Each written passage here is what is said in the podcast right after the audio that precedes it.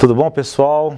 Ah, estamos aqui hoje aí tendo o prazer de conversar com Flávio Basilo, secretário de Produtos de Defesa do Ministério da Defesa. Nós vamos tocar em alguns pontos, de certa forma, polêmicos, mas outros pontos até de ponto de vista interessante no campo da economia. Tudo bom, Basílio? Tudo bem, boa noite, obrigado pela, por essa oportunidade. Preparado para os argonautas? É, tranquilo, essa é a nossa função. Tá. Então, vamos, vamos começar.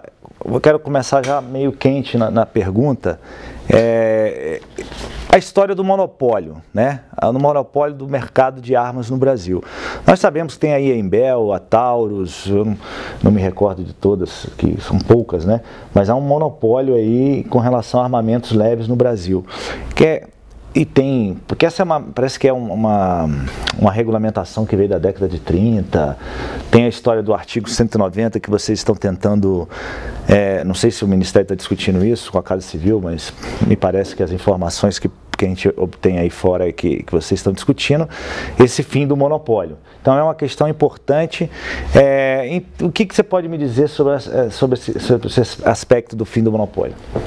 É importante colocar do ponto de vista histórico. O mercado brasileiro, o nosso, a nossa regulação, ela decorre da década de 30 e foi, obviamente, colocada pelo presidente Getúlio Vargas. E ela teve todo um contexto estabelecido após a Revolução Constitucionalista de São Paulo, em 32, e aí colocou realmente uma série de controles. E essa legislação ela vem sendo atualizada, mas ainda ancorada naquela base de, de, da, da década de 30. Uma questão que é importante dizer é que não existe um monopólio. Na verdade, é um mercado controlado. E, na verdade, além de ser controlado, nós temos poucos agentes, poucos players. O que muito se coloca é, então, se não é um monopólio, por que então não tem muitas empresas no mercado? Seria um oligopólio? Ele hoje ele é uma espécie de oligopólio. Ele é uma espécie de oligopólio. Porque quem que a gente vai ter? A gente vai ter um mercado realmente concentrado. Tem a Embel, tem a CBC que comprou a Taurus e a gente vai ver quase mais nada do, do, quando você colocou no início de armas leves. Agora, a gente tem a fábrica de munições da Marinha, tem algumas outras fábricas instaladas aqui no Brasil. Mas realmente é um mercado muito restrito. Agora, esse mercado não é restrito só no Brasil, não. Ele é um mercado restrito no mundo inteiro. Porque é um mercado, inclusive, controlado. Vou dar um exemplo. Se o Brasil desejar exportar qualquer armamento para o exterior, ele precisa verificar todas as regulamentações da ONU, porque a gente não pode exportar um, um, um, armamento tal como a gente exporta café, soja. Mesmo armamento leve? Mesmo armamento leve. Tem uma série de regulamentações no mercado internacional, inclusive com possibilidade de sanção ao Brasil. O que, que nós estamos fazendo? Aí que eu acho que é uma questão interessante se colocar. O Ministério da Defesa ele está atualizando o R105. O R105 é o Regulamento de Produtos Controlados. Por que, que acontece hoje? A mesma regulamentação que existe para um fuzil ou para um míssil, ela existe também para um explosivo usado em festa junina, ou um fogo de artifício. É a mesma regulamentação. E a gente precisa atualizar isso. Inclusive, hoje o processo é um processo muito cartoral. Ou seja, ele é quase um cartório. Porque para fazer qualquer liberação, eu preciso daquele documento específico definido pelo R105. Não tem nem possibilidade de atualização eletrônica. Então o que nós estamos fazendo? A gente está simplificando o R105. Isso já foi inclusive objeto de, de audiência pública no Congresso Nacional. A DFPC, dentro do Comando do Exército, é responsável por esse assunto. E nós estamos atualizando. Para quê? Para dar maior eficiência. Desculpa, agilidade. é por decreto ou por lei? Decreto. Decreto. É um decreto. O R105 é um decreto. Que regulamenta, né? Que regulamenta toda essa questão relacionada a produto controlado. Então nós estamos atualizando. Para quê? Para aumentar a eficiência da regulação, para que a gente possa deslocar equipes para controlar o que é necessário e não qualquer coisa. Como eu falei, o fogo de artifício tem o mesmo tipo de controle de um explosivo, de um fuzil, isso precisa ser atualizado.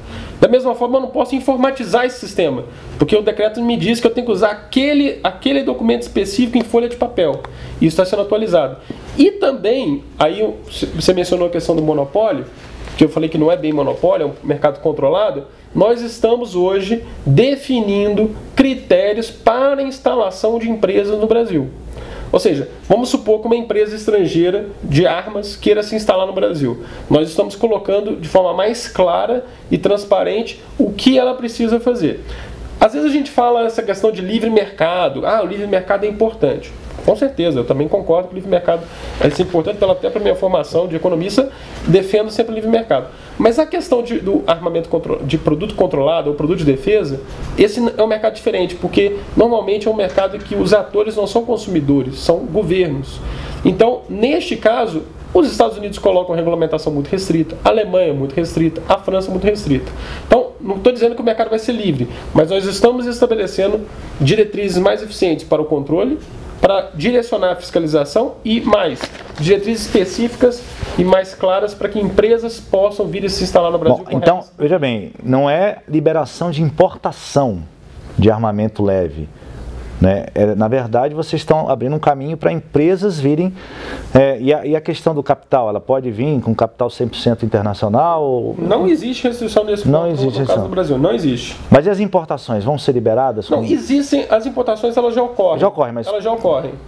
E, e, elas vão continuar correndo. Às vezes é uma necessidade. A gente tem o caso do, do colecionador, a gente tem o caso. Mas é, uma pessoa que, que às vezes quer importar um armamento, é, eu conversei com um policial federal, ele falou que a burocracia é tão grande é, dentro do Exército, não sei formulário, Ministério da Justiça, ou seja, o cara leva Seis meses aí é para Eu estava lhe falando, é, a burocracia é complicada porque ela ainda está num processo de cartório. Então, o que está sendo atualizado nesse R105 é mecanismo para facilitar esse processo, para dar maior transparência e agilidade. Ou seja, o que, que, a gente quer dizer? É um mercado controlado? É um mercado controlado. É um mercado que, que você pode ir na padaria e comprar o que você quiser? Não, não é. É um mercado que envolve uma série de restrições, como em qualquer lugar do mundo. O que, que nós estamos fazendo? Dando agilidade no processo burocrático e transparência para o consumidor saber exatamente o que pode, para as forças policiais terem acesso no que elas necessitam e principalmente que a gente tenha também um instrumento da política industrial brasileira que é para permitir com que empresas que desejam se instalar aqui possam se instalar com regras claras. Hum. Pois é, e, e, e, que tipo de armas, assim, é, a entrada dessas empresas aqui vão poder fabricar as armas leves ou qualquer tipo de arma? Olha, hoje o mercado brasileiro... É Por exemplo, a Imbel. A Imbel, ela fabrica mais armas voltadas ao exército, não? Não, a Imbel, a, ela segurança for, pública. Ela, ela, ela, ela, ela, fabrica, por exemplo, pistolas, ela fabrica fuzil, ah. ela fabrica rádio, ela tem uma, uma gama enorme de produtos. O que nós estamos, a gente tem hoje um mercado que hoje nós temos, por exemplo, empresas estrangeiras produzindo, é, inclusive em parceria com, com empresas brasileiras, produzindo sonar, produzindo radar, produzindo submarino. A gente tem a parceria com o governo francês na construção de submarino.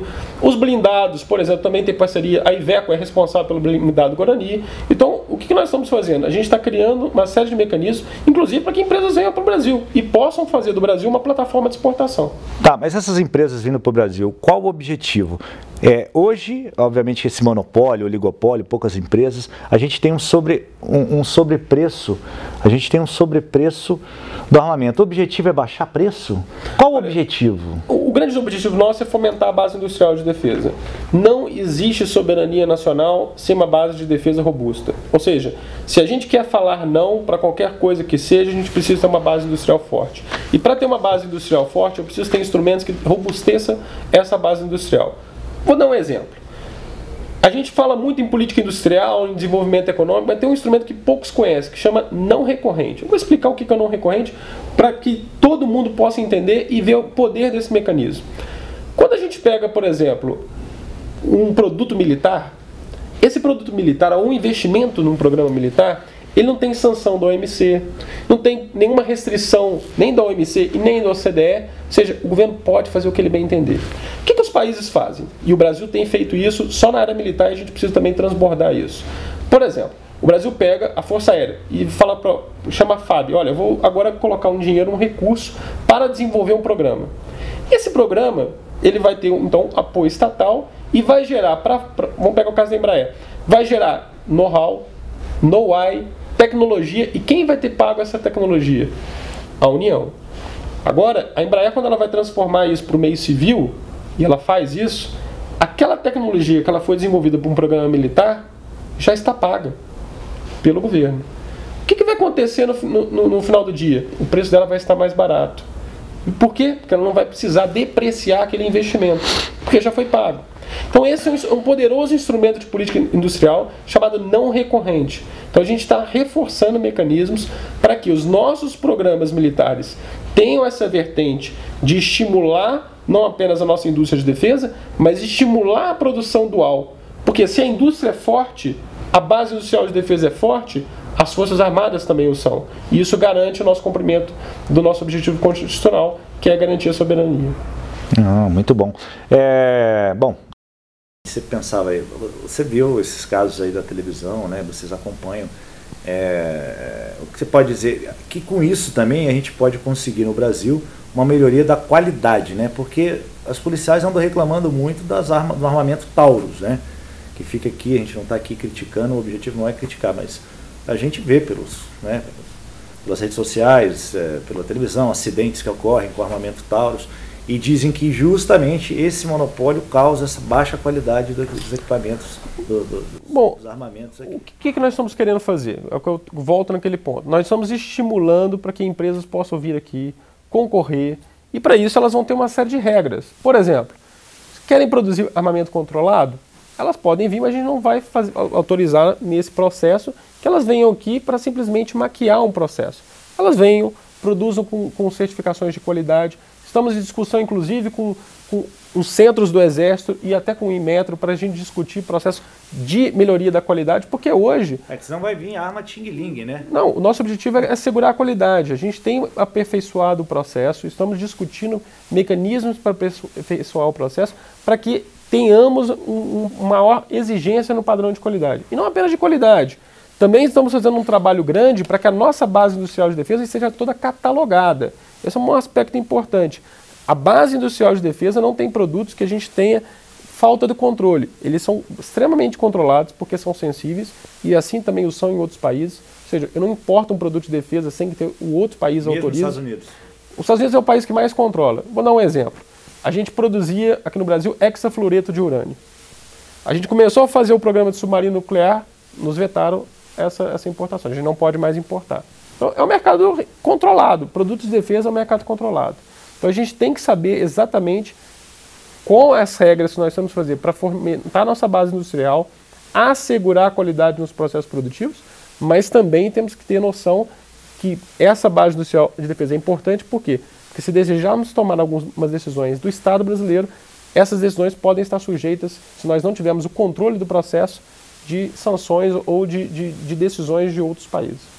Então, é, é, a gente também está buscando com isso tudo uma melhoria do comércio internacional, a nossa inserção no comércio internacional da claro. área de produtos de defesa. Claro, a gente precisa exportar, porque a base industrial de defesa ela é um importante instrumento de inovação. O Ministério da Defesa é o maior contratante individual de tecnologia do país. E a gente precisa estimular com que essa inovação ela tenha uma aplicação dual, para que amanhã ela possa servir para o meio civil. É assim que os países desenvolvidos fazem. Os, os, americanos, por exemplo, colocam dinheiro na Boeing, por quê? E, e, isso não tem problema na OMC, porque ele coloca um programa num, num, programa militar e depois transborda aquele conhecimento que foi pago na área militar para a área civil. E o que, que a gente tem feito? A gente precisa, então, olhar as nossas prioridades. O Brasil precisa olhar as suas prioridades. Quando a gente olha, por exemplo, o nosso dispêndio com proporção do PIB, a gente está gastando em torno de 1,4%, 1,3%, 1,4% do nosso PIB com a defesa. Não é pouco, não é muito seja, a gente não é, não, não, estamos no patamar dos Estados Unidos, da China, mas também não estamos no final da tabela. A gente está ali no, no, meio de tabela. O que, que a gente precisa? Só que quando a gente olha a nossa participação nas exportações, a gente está abaixo do que deveria. Ou seja, para o tanto que nós gastamos, a gente exporta pouco. E por quê? Porque faltam instrumentos. Então, nós estamos hoje desenvolvendo uma série de instrumentos para robustecer a exportação de produtos de defesa. Com o quê? Novos mecanismos de financiamento, novos mecanismos de garantia, novos mecanismos de seguro, uma estratégia estatal de ação governo a governo, porque quem compra produto de defesa é governo, não é pessoa física. Então estamos olhando uma política é, de Estado para produto de defesa. Estamos agora, é, criamos um grupo de defesa da CAMEX, dentro da CAMEX, para discutir produtos de defesa. Ou seja, estamos robustecendo os instrumentos para quê? Para que a gente possa exportar mais e aí tenhamos o maior desenvolvimento da nossa base industrial de defesa, que é uma base indutora de produtividade. Sim, muito bom isso, achei muito interessante aí, esses pontos que você levantou. A gente tinha uma, eu acho que é muito obscuro ainda essa história de produtos de defesa, armamento, abertura de mercado. Agora a gente sabe que o Brasil não está passando por um momento fácil, né? É, como fazer, como conseguir avançar nesses, nesses desafios que vocês têm com a dificuldade de orçamento, né? Hoje nós sabemos que o governo com esse teto do gasto não consegue, né, só consegue corte, corte, corte. Como é que vocês estão trabalhando? Como é que a defesa, porque a defesa, é, além da, do pessoal, dos militares que tem um custo muito elevado, é, é, qualquer tipo de investimento é muito alto. Você pode falar um pouquinho? Claro, sem problema. Isso que você mencionou é, é, é fundamental. A gente precisa reduzir a taxa de desconhecimento da população em relação à defesa. A gente precisa aproximar o meio militar do meio civil. Isso é fundamental. Para que a população possa entender exatamente a importância da defesa, não somente para a segurança do, do, do poder da, da nossa soberania, que é fundamental, mas o quanto que defesa gera de emprego, renda e produtividade. E inovação. Grande parte da inovação sai da defesa. Agora, nós estamos realmente no momento de restrição fiscal. E a defesa, na verdade, é extremamente favorável a tudo que está sendo feito do ponto de vista do controle fiscal. Por quê? Porque se não houver um controle fiscal hoje, a taxa de juros de longo prazo não cai. Se a taxa de juros de longo prazo não cair, a gente não tem crescimento econômico. Ou seja, não adianta nós é, pensarmos que defesa não faz parte do todo da economia brasileira. Defesa é um setor que contribui e tem que contribuir mais. A gente faz parte do todo. Então, nós apoiamos essas medidas é, de controle fiscal. Por quê? Porque o crescimento de longo prazo só, vai, só virá se a gente tiver inflação controlada e tivermos uma taxa de juros longa mais baixa. E a taxa de longa só vai cair com o controle fiscal. Agora, Isso você mencionou. os investimentos. Aí você pensou, então o que, que a gente vai fazer com os investimentos, dado o atual cenário? Bom, aí a gente precisa otimizar os nossos processos. Estamos desenvolvendo, por exemplo, uma política de obtenção conjunta para que um produto possa servir, o um mesmo processo possa servir para as três forças, para reduzir o custo de logística. Porque olha só, a gente tem. Eh, isso é uma coisa que, gente, que às vezes o meio civil ainda não percebeu. E, obviamente eu sou civil, mas estou falando aqui pela defesa. O que, que acontece? Às vezes a gente compra um equipamento e ele tem que ser fazer manutenção fora do Brasil. Então a gente precisa induzir processos de manutenções aqui dentro. E se a gente tem mais forças operando com o mesmo equipamento, mesmo helicóptero, por exemplo, as três forças utilizam helicóptero. Se elas usam o mesmo helicóptero, reduz o custo. Então a gente está aumentando, melhorando o processo de aquisição para reduzir os custos de logística. Também temos uma série de ativos que a gente pode otimizar o retorno desses ativos. E o ministro também está pedindo para a gente estudar muito profundamente esse tema para otimizar a capacidade de geração de riquezas por parte da defesa e principalmente geração de recursos fiscais. Existem várias possibilidades. Vou dar um exemplo, você não mencionou, mas eu sei que você já estudou no, no Colégio Militar.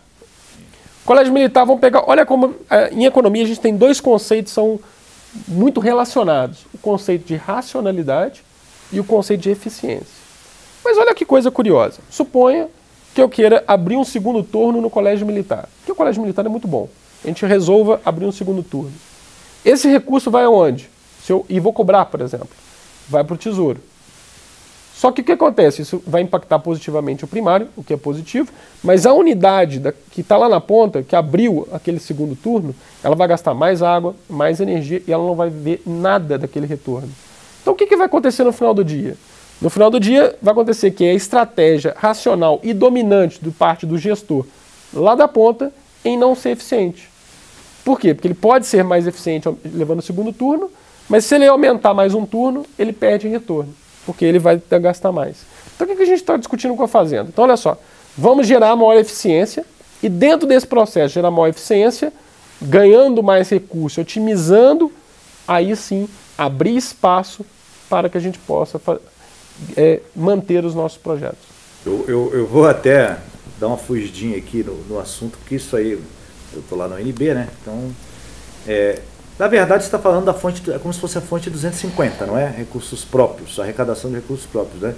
É, você está falando que o Colégio Militar está criando um segundo turno? Não, não, não. Não estou dizendo que o Colégio Militar está criando um segundo turno. Eu estou dando um exemplo, não, um exemplo, um exemplo de, de da, da, relação entre eficiência e, e de estratégia dominante. Sim, mas é, racionalidade. Exato, mas isso também não tem acontecido muito nas universidades. Não, não mas é aí que a gente precisa inovar. O, o, por exemplo, o Sai da Fazenda está com um problema sério com isso, porque ele pede para as universidades buscarem mais recursos, um exemplo, né, mais recursos através de captação de projetos, pesquisas e tal. Só que quando você traz esse recurso, o limite do orçamento impacta. Eu acho que vocês devem ter esse mesmo problema. Todo mundo tem esse mesmo então, problema. Isso é um problema geral. Eu acho que é complicado, né? Ele quer que, que, as, que os ministérios gerem mais eficiência, mas não vão ampliar Mas o, o que, o que eu acho fundamental é que com agora o limite do gasto, é. nós vamos discutir prioridade. Tem que discutir prioridade. É, vai ser discutido as prioridades do governo. E demais, e mais, aqueles programas que não são tão eficientes vão ser revistos. Ou seja, agora vai ser uma questão de mostrar prioridade para o país. O que pode gerar maior retorno, o que gera produtividade, o que gera riqueza.